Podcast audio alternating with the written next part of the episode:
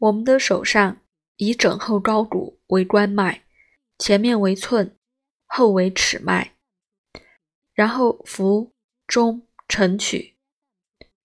左手寸脉主心小肠，关脉主肝胆，尺脉主膀胱；右手寸脉主肺与大肠，关脉主脾胃，尺脉主肾与命门。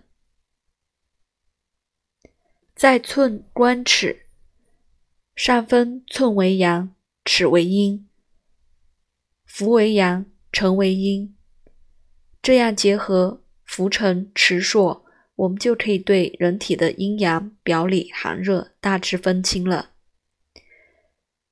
再结合有力无力，有力为实，无力为虚，然后看脉形长短，长为有余。短为不足，这样就可以把阴阳表里、寒热虚实分清了。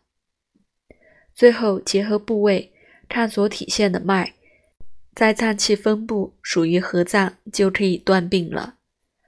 知道了这些，我们再把这些脉象重新组合，因为临床会有很多脉象组合在一起，如浮迟、浮硕、浮长、浮细。同样，沉脉也是沉短、沉而有力、沉硕，都需要我们结合起来细细分析。举个例子，如左寸沉短而无力，寸关平脉。首先，左寸主心，病位在心，短主不足，无力也主不足。心脉不足会导致什么病呢？心的功能，心主血，心的搏动输送血液到全身。它的不足，首先会导致脑供血不足，会出现头晕、记忆力减退、健忘、全身无力、每天懒洋洋的。如左尺脉见沉硕，沉主里症，主阴；硕主热症。病位在肾与膀胱，那么就是肾与膀胱有热，会出现小便黄、热、手脚发热、腰膝酸软、盗汗等症状。再如寸脉浮硕，尺脉沉细，寸脉主阳，硕主热，浮脉也主阳，尺为阴，细为不足。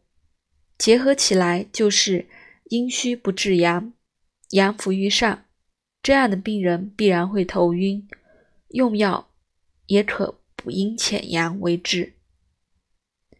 再一个就是要多实践，我们周围有很多人，我们的朋友亲人，我们都可以作为实习对象。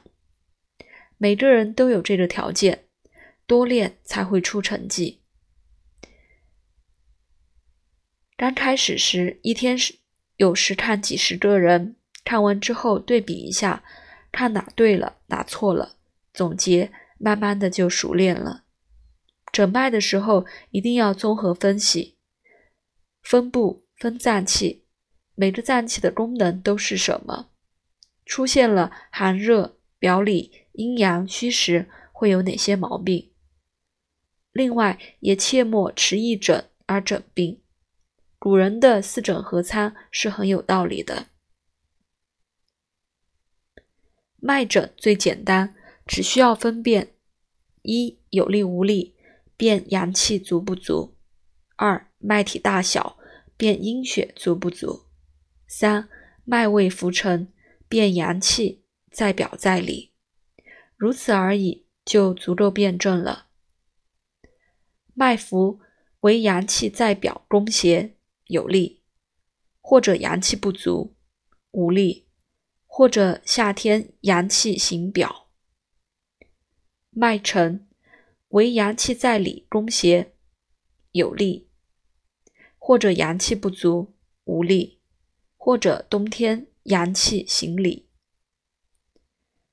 脉浮而阳气不足，无力者，气不收敛，发散在外。脉沉而阳气不足、无力者，气不外散，能归本位。